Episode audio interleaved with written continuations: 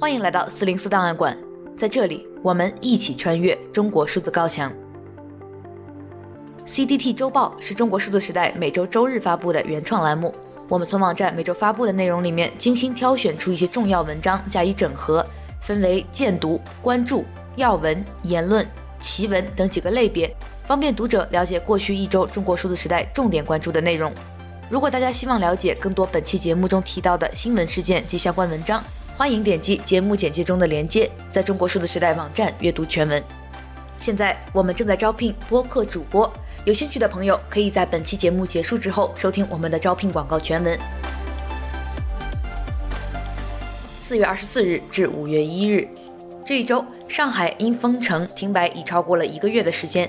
虽然新增病例已持续下降，但网上广泛期待的五一前全面解封并没成为现实，仿佛有关部门仍在测试民众对于封控忍耐力的极限。有网友总结称，如今是饿死事小、敲锅事大的傻叉年代。哪怕已有人因生活医疗保障不足而失去生命，但在政府眼中，这通通不及扑灭人们自发组织的敲锅抗议来的重要。当然，还要同时指责是由境外势力所发起。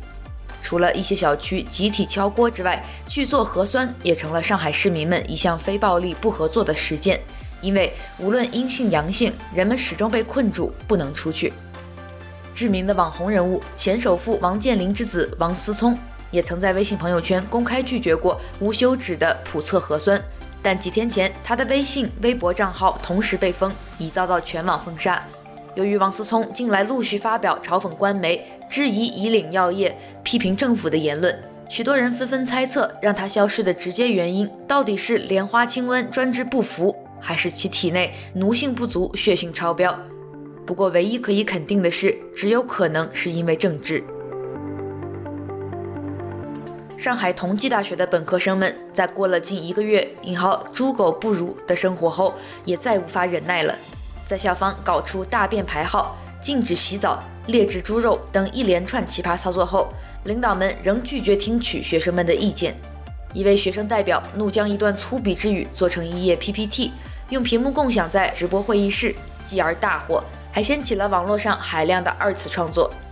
这一轻松活泼的网络抵抗行为也被称之为“红蓝行动”、“同济笑话”。当然，创造同济笑话的是学生，制造同济笑话的是领导。有网友粗略估计了此轮上海的经济停摆和财政支出的成本，每过去一天就会花费近九个亿，再算上 GDP 的话，就是每天在和一百二十七亿元说再见。封城的背后依赖的是高昂的民生经济代价做支撑，这一部分的现实也很少被正视。如今还有许多城市正在经历上海般的封城，但他们相较之下却显得寂然无声。即便河北迁安出现了将自家钥匙交给志愿者送药自监这样战胜人类想象力极限的硬隔离手段，也并未掀起太多波澜。河北疫情的一刀切，恐怕与北京越发严重的疫情有关。北京单日新增病例已超五十例，北京人在有了上海经验后更为恐慌，在物资中等封控。就连央视主持人刘星都在北京宣布出现疫情后，加入了物资抢购的人潮。即便他后来删除了这条难得真实的推特信息，但危机真正临近时的下意识举动还是说明了一切。同样的，还有胡锡进，在一个月前，上海的封城突如其来。胡锡进立马改口，对全域静态管理表示支持。而如今身在北京的老胡，面对新一轮的顾全大局，他则表示希望北京证明精准防控是有效的。这一周，微博、微信、知乎、豆瓣、小红书等平台相继开启了显示用户 IP 属地的功能。个人用户页面或发帖的信息页面上将会显示用户的 IP 地址来自中国的哪个省份，又或是境外的哪个国家。在很多网友看来，这是一个言论审查新招式，是一种实名制的前台化显示。但官方坚称这是为了维护健康有序的讨论氛围。不过，在一个原本就充斥着网暴、猎污、民粹、地域黑、人身攻击的舆论空间里，推出这样的功能，更像是会加剧以上的那些行为。尤其在加入境外国家信息显示后，不知又会有多少网民被判为行走的五十万或境外势力。这种人人为敌、互相撕咬的内耗，或许会加剧平台用户的自我审查，大大降低平台整体的言论自由度。但也许这本来就是该功能的重要目的之一。在一个本来已无多大隐私的信息裸奔社会，显示用户 IP 属地却未掀起多少有关隐私的严肃争论。毕竟有许多人认为这一功能无涉隐私。有网友顺着这一逻辑加以反讽，认为应该继续公开年龄、性别、收入、门牌号等信息。毕竟没做亏心事，有什么好怕的？讽刺的是，即便这一行为确实有揪出境外敌对势力的功能，却在短时间内接连翻车。最先受其害的却是爱国大 V，比如第八官微与连月的 IP 显示分别在台湾和日本，遭到网民离岸爱国的嘲笑。此外，还有许多假装在国外的营销号也纷纷暴露，反倒有些被称作民进党一四五零部队的用户 IP 却在国内，尴尬地沦为了境内势力。还有更嚣张的用户切换着 VPN，在不同国家间反复游走，挑战着属地定位。这一功能恐怕还会影响到五毛水军混淆视听的作用，比如微博上个别为上海物资供应正面宣传的帖子下，较好的用户评论几乎清一色都是非上海 IP。总体来讲，显示用户 IP 属地像是打开了潘多拉的盒子，为用户增加了新的身份标签，人为制造了更多的差异，再降低了互联网的匿名性，为简中互联网言论空间的未来演变带来了高度的不确定。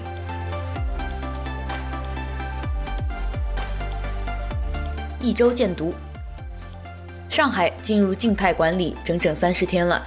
当一座两千五百万人口的城市停摆，人类需要面对生存挑战，快递和外卖受限，足不出户的居民依赖持续的物资供应。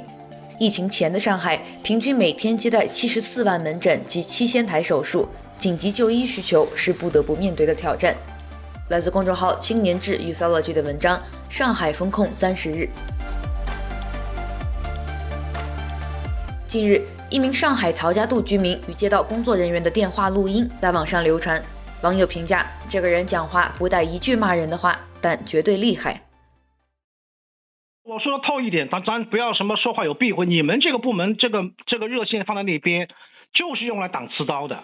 我非常，所以我非常理解你们的难处。嗯嗯，谢谢。但是你让我们老百姓涉及到生存的威胁的时候，我们上哪去诉求呢？对吧？话说的多了，哎呦，警告你。拉黑你，管控你，有意思吗？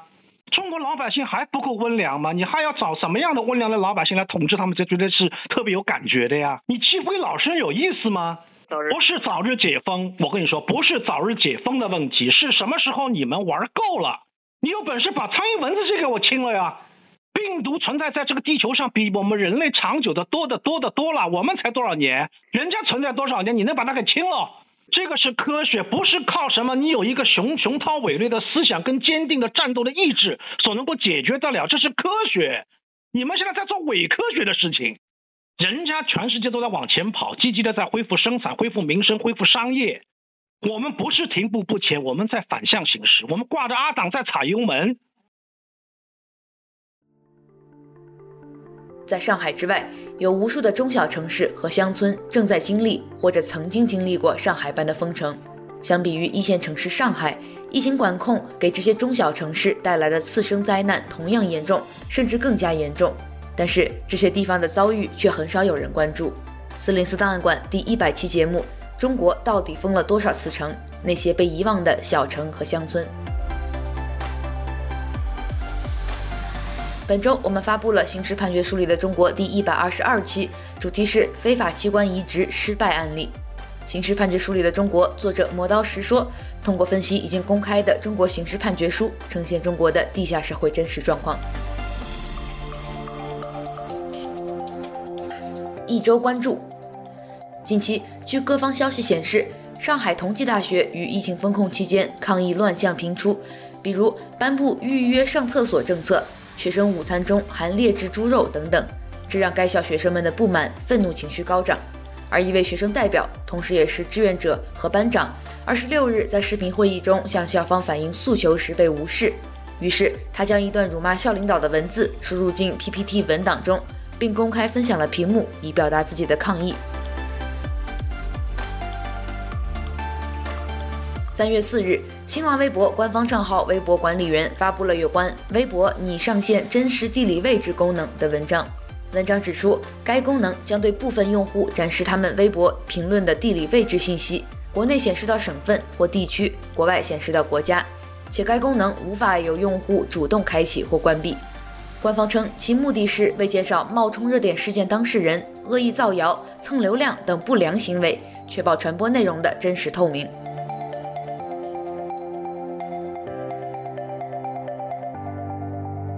周惊奇，近日有许多网民留意到上海市交通委员会交通指挥中心的官方微博“乐行上海”在上海全市性封控期间，仍持续更新着主干道交通无拥堵、早晚上下班高峰道路状况优良、高速公路通行情况平稳等交通出行信息，并发布每日道路全绿的交通状况图。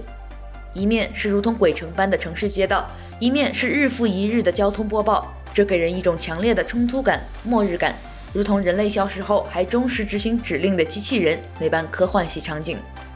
文章历次存照，魔都的赛博末日，一个月来交通状况良好。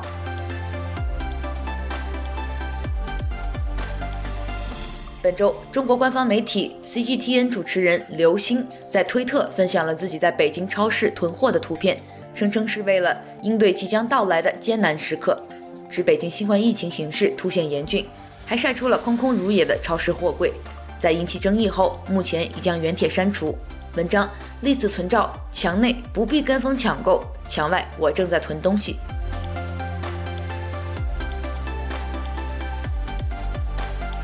最近，广西南宁市编印了一本《习近平新时代中国特色社会主义思想大家学》系列口袋书。派发到了工厂、企业、社区街道、乡镇、村落、矿山、医院，还走进了学校课堂，做到了各族干部群众学习全覆盖。用广西上林县成台乡党委副书记潘小宝同志的话说：“这本小小的口袋书蕴含着无穷的智慧和力量，并且小巧方便携带，随时随地都能拿出来读一读，简直就是知识的充电宝。”已经被四零四的文章来自于建二零二一。人手一册口袋书，处处掀起学习热。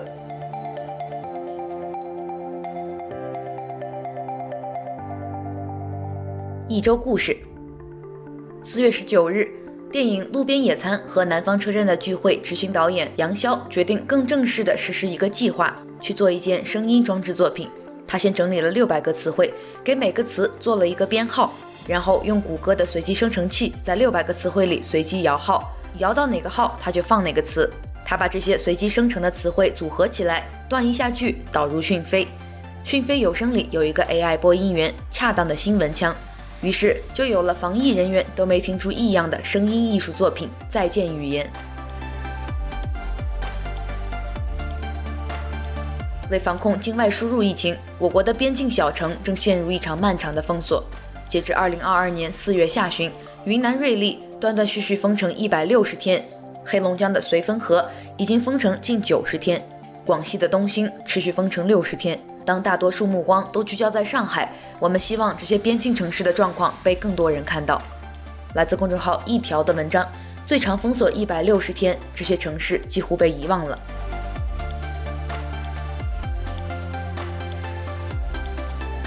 他们可能是你的朋友，是你的家人亲戚。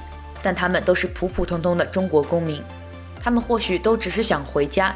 是什么让这个看似理所当然的需求不能得到满足？电影《战狼》里那个挥舞着国旗、宣称华人无论在哪儿遇到危险都能保证安全、接送回祖国的冷锋在何处？来自作者 Happy 四零四，新冠次生灾难，海外华人滞留。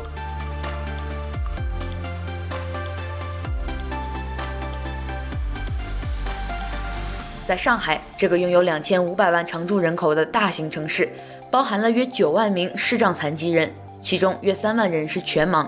他们中的若干人正忍受着饥饿，正面对着信息隔绝，看不见，让他们像一座座与世隔绝的孤岛。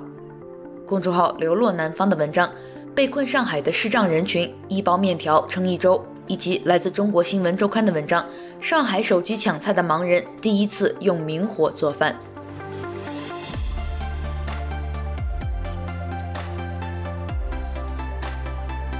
一周言论。第一条来自作者坏姐姐来了，感染新冠后，我们的性命都去哪儿了？小洋人成了居民们避之不及的人，他们居住的楼被称为洋楼，他们成了被贴上标签的异类，被所有人监督甚至监视。因为怕被连累，会有人把下过楼的邻居照片发到群里，说有羊非法下楼活动。这是一个必须引起所有人关注、重视的问题。不管有病没病，把人当人，让姓名回归，而不是一个污名化的代号。这或许才是我们能回归到正常生活的基础。第二条来自作者刘瑜：国家能力越强越好吗？作者说。因为过于强大的国家能力，这个国家失去了刹车机制，无法调整自己的方向，导致它一条道开到了悬崖。因为过于强大的国家能力，它消灭了社会，从而失去了改革所需要的反馈机制和压力机制，最后只能靠死机来实现重启。第三条来自公众号“海边的西塞罗”，这世上最可恶的借口叫“我也是奉命行事”。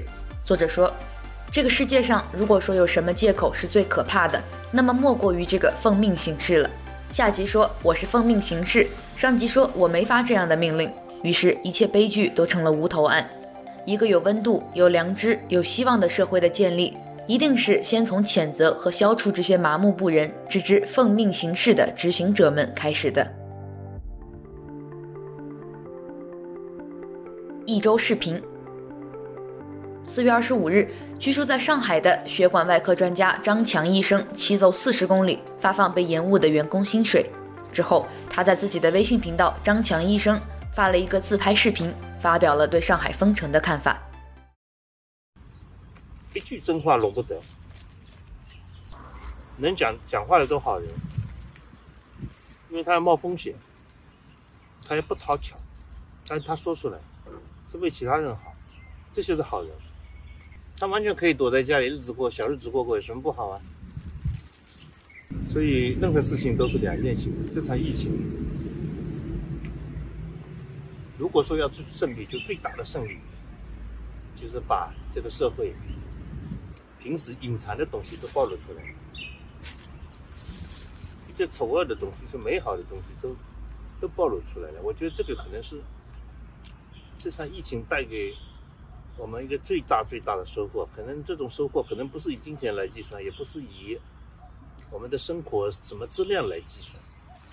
我们的脚步要慢下来，要追寻生活当中真真真正的一些美好的东西，然后一定要不让那些丑恶的东西来占领，成为社会的主流。来自张强医生自述：不能让丑恶成为社会主流。本周又有一名上海说唱歌手对这次疫情发声，歌曲《平庸之恶》。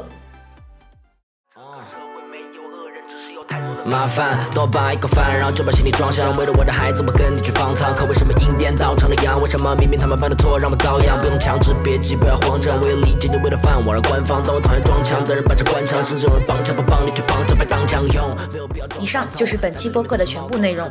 如果大家希望了解更多本期节目中提到的新闻事件及相关文章，欢迎点击节目简介中的链接，在中国数字时代网站阅读全文。欢迎大家通过电报 Telegram 平台向我们投稿，投稿地址请见本期节目的文字简介。阅读更多内容，请访问我们的网站 cdt.media。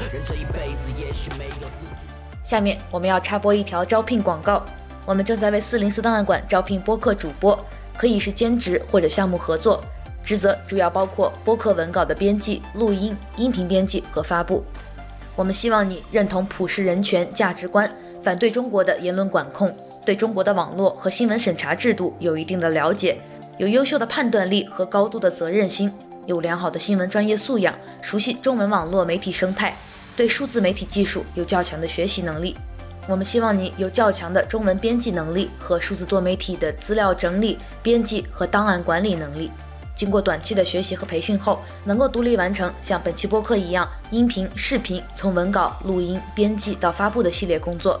出于对合作者的安全考虑，我们暂不接受中国国内人士报名，其余地域、国籍、文凭、年龄、种族、性别一律不限。如果你感兴趣的话，我们已经将更详细的招聘启事链接放在本期播客的文字简介中，欢迎大家报名。四零四档案馆是中国数字时代的播客项目，致力于记录和传播中文互联网上被审查的信息，以及人们与审查对抗的努力。自二零二一年六月四日上线以来，四零四档案馆播客栏目受到听众的广泛好评，目前跃居多个平台政治新闻类别节目表现前列。